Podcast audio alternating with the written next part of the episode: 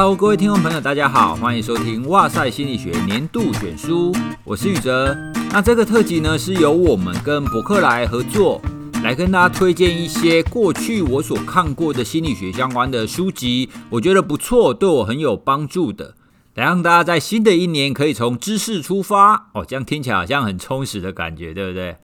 选书的部分呢，我所负责的是心理科普类。换句话说呢，它比较会偏向是有科学理论或科学研究的，有那么一点点硬，但是又不会太硬。通常都是可以应用在生活上，或者是跟我们的社会、跟我们的文化有关系的一些书籍。要跟大家说明的是啊，我挑的重点大概第一个，我挑的书呢就不会在博客来的百大排行榜上，因为我觉得既然已经在百大排行榜上了，那应该不用我推荐了吧？应该很多人都会知道。哦，所以我想要尽量跟大家分享一些好像没有那么红，但我觉得很棒的书。大家听了以后，如果觉得好，诶，这些书好像也不错，欢迎大家透过 Show Note 当中的连接，可以到博客来的哇塞选书的网页去选购。别忘了，我们还有哇塞听众专属的折扣码哦，记得要使用。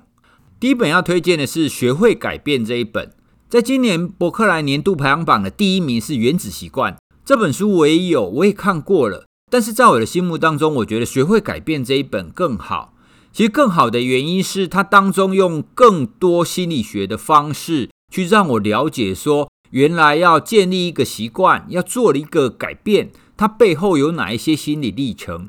而透过哪一些心理历程的解析，我可以去找到一些比较好的方法。也就是说呢，原子习惯比较着重于把方法告诉你。而学会改变这本书呢，更着重于为什么这些方法会有效这件事情，多谈了非常多心理学的内容，是我非常喜欢的。好，所以如果各位你是一个想要做一点改变，形成好习惯，而且你也想进一步的了解这背后心理学的因素到底是什么的话，学会改变这一本书就非常适合你。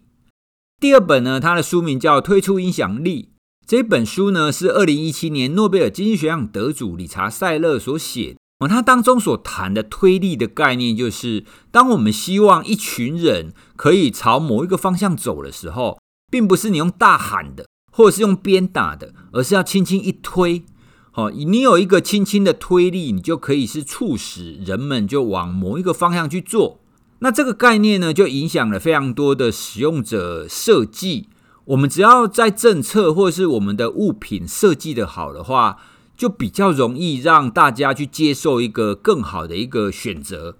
例如，国外有一些公司的制度是把员工每个月的薪水当中固定提拨一定程度的比例，直接把那个薪水存入账号里面，就有一点类似帮他存退休金的概念啊。那这件事当然是好意，因为国外啊，很多人是没有储蓄习惯的，所以如果你叫员工在领到薪水以后再提出一部分的钱起来存，那这样可能很少人这么做。但是如果你在发钱以前就固定先帮他们存起来，大部分人就会做了。而这个固定存起来也不是强迫的哦，他们制度当中是预设要帮你存，但你可以取消，或者是你可以减低比例。所以其实使用者是有选择权的。它是可以取消的，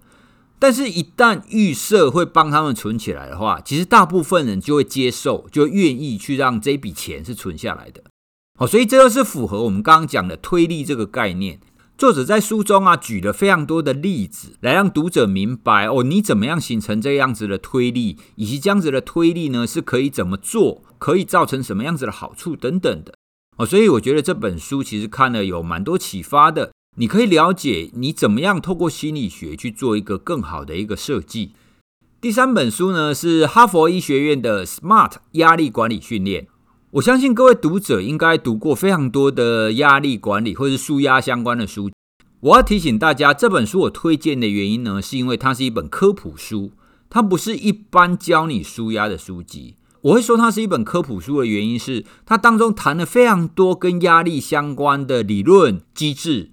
那他虽然谈了非常多理论机制，可是他不会让你看不懂。他用非常简明易懂的方法，让大家知道，原来压力这件事情会造成那么多的影响，而这么多的影响，我们可以用什么样子的方法，来让自己可以减轻压力所造成的这个负面的危害。哦，所以这本书更适合那一些，比方说在教人家做压力管理训练的人、心理师、老师等等的，或者是你对心理学有一些基本的了解，那你想要更深入的去知道说压力到底要怎么处理这样子的情况。而且这本书里面呢，他有提到睡眠哦，其实压力跟睡眠是息息相关的，但大部分的压力相关的书籍很少在琢磨睡眠这件事。好，所以这也是为什么我会说它是一个蛮全面性的，然后它可以成为一本压力管理的科普书。哦，它的主要原因。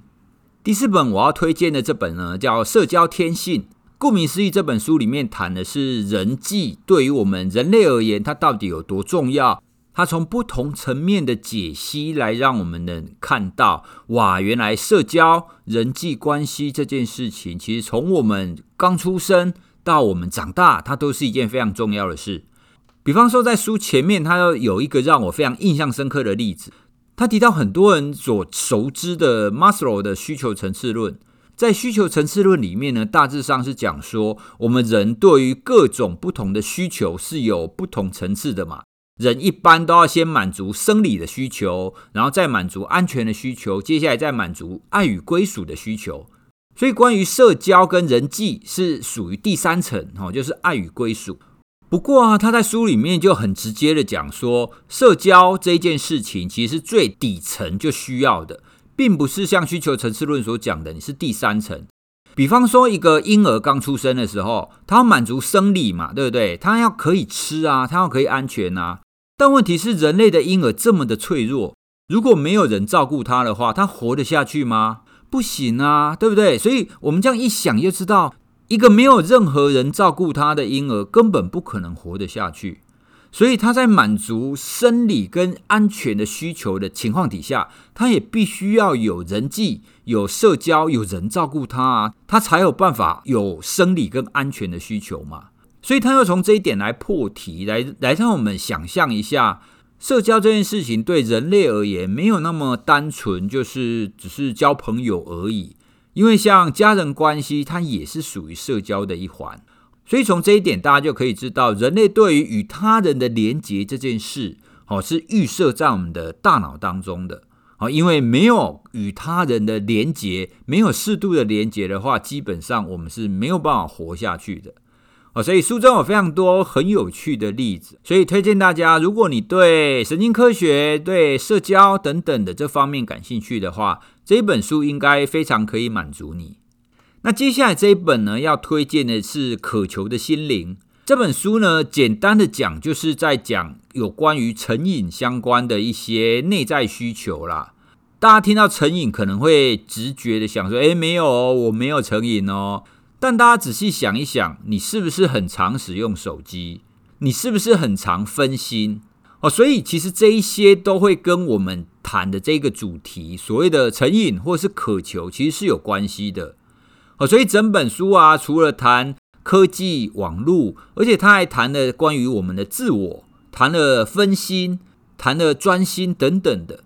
哦，所以这一些其实都是跟我们内在的渴求有关。然后也都跟我们的自我觉察有关系，好，所以我觉得这本书的各个章节都提醒了我说，其实我们生活当中必须要增加更多的自我觉察啦，哦，你必须要更了解你自己，而且你必须要更能够控制你自己的思绪，这样子你才可以不被我们现在非常多的外在的诱因所拉走。这本书虽然谈了很多神经科学的内容。但它特别的地方是，它讲的非常的简单，所以就算你没有太多神经科学的基础的话，你也可以看得懂。所以这本书我觉得应该是现代人都需要了解一点的哈，因为毕竟我们现在有太多太多的诱惑存在，你怎么样去摆脱这些诱惑，获得你真正自己的内在？那这本书呢，可以告诉你非常多的知识。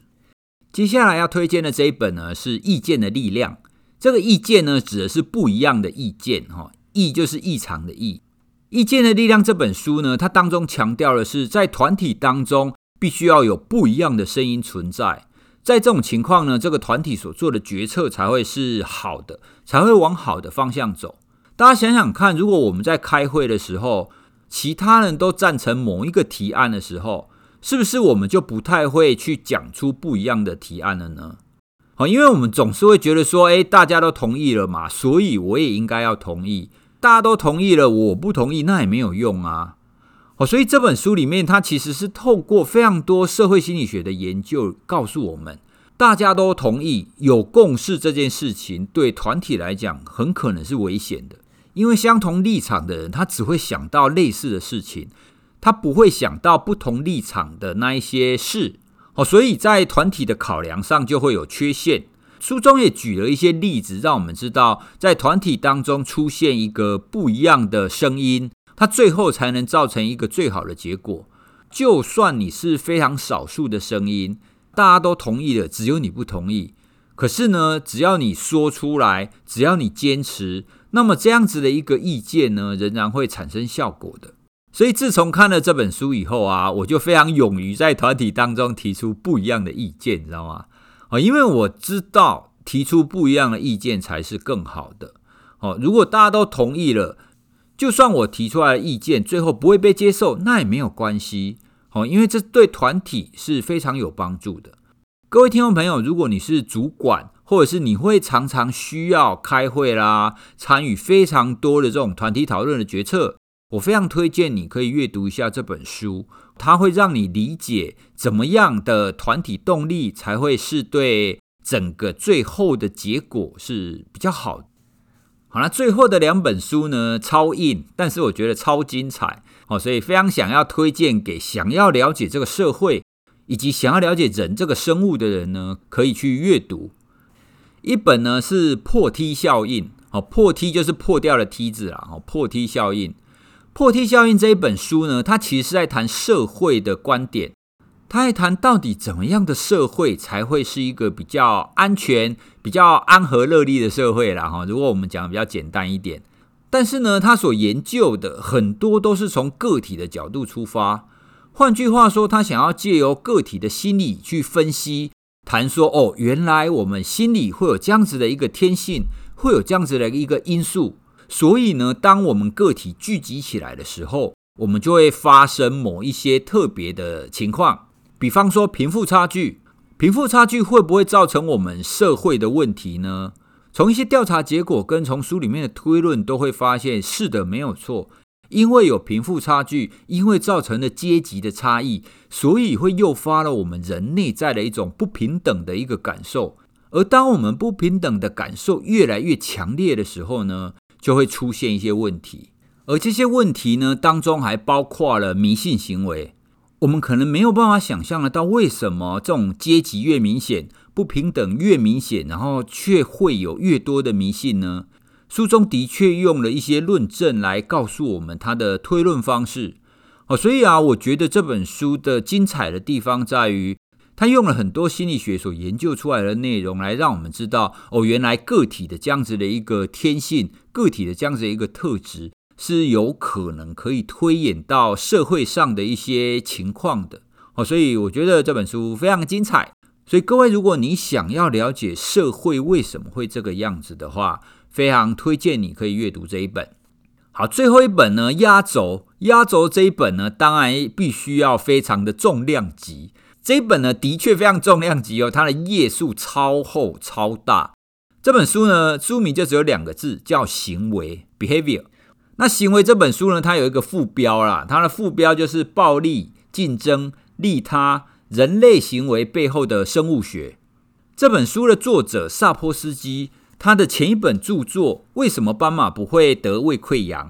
斑马这本书的书名听起来蛮有意思的。哦，不过这本很久以前的著作呢，是健康心理学几乎是等同于教科书籍的一本书。同样的行为这一本书呢，也几乎是教科书籍的。书中呢，主要是用生物学以及神经科学、生理学的角度去谈我们人的各种行为、想法、同理。利他等等的这一些现象，所以当你在阅读的时候，你会有一种：诶，我们人类不是万物之灵吗？我们不是应该有非常多超脱一般生物的一个现象跟思想吗？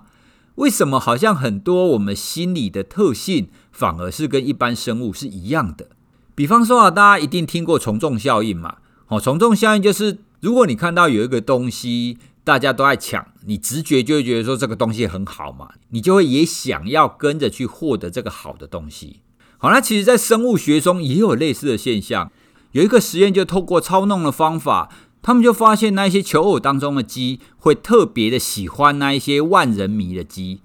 也就是说，他们不会去选那一种没有人要的鸡，他们就看到，哎，有哪一只鸡有很多人要，他就会跟着去。哦，所以从鸡上面就可以看到从众效应呢。当我看到这个研究的时候，我发现，哎，其实蛮有趣的。我们人类的很多的行为跟很多心理学的效应，或许在生物学上，在其他的生物，我们都可以看到类似的现象。其他的包含同理心也是，在很多的动物研究里面也发现，老鼠其实也会有同理心的。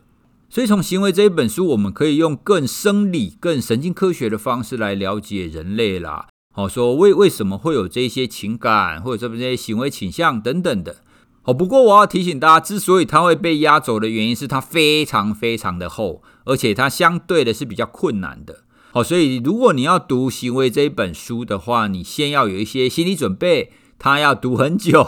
而且呢，你最好有一些生物学或者是神经科学的基础，就大概你有看过生物学跟一些神经科学的书啦。好，那这样子你在阅读这一本书的时候，才不会觉得太困难。然后读完以后，你会觉得哇，茅塞顿开啊，原来有这么多这么有趣的一个现象。以上呢，就是我所推荐的八本书，都是比较偏科普类的。也希望可以透过这些心理科普的书籍，可以让大家更了解心理学，也可以更了解为什么我们人会这个样子呢？你如果对这些书感兴趣的话，欢迎点选 Show Note 当中的连接，然后就可以看到这些书籍的进一步介绍喽。我们这一集的哇塞选书就到这边喽，希望大家会喜欢，拜拜。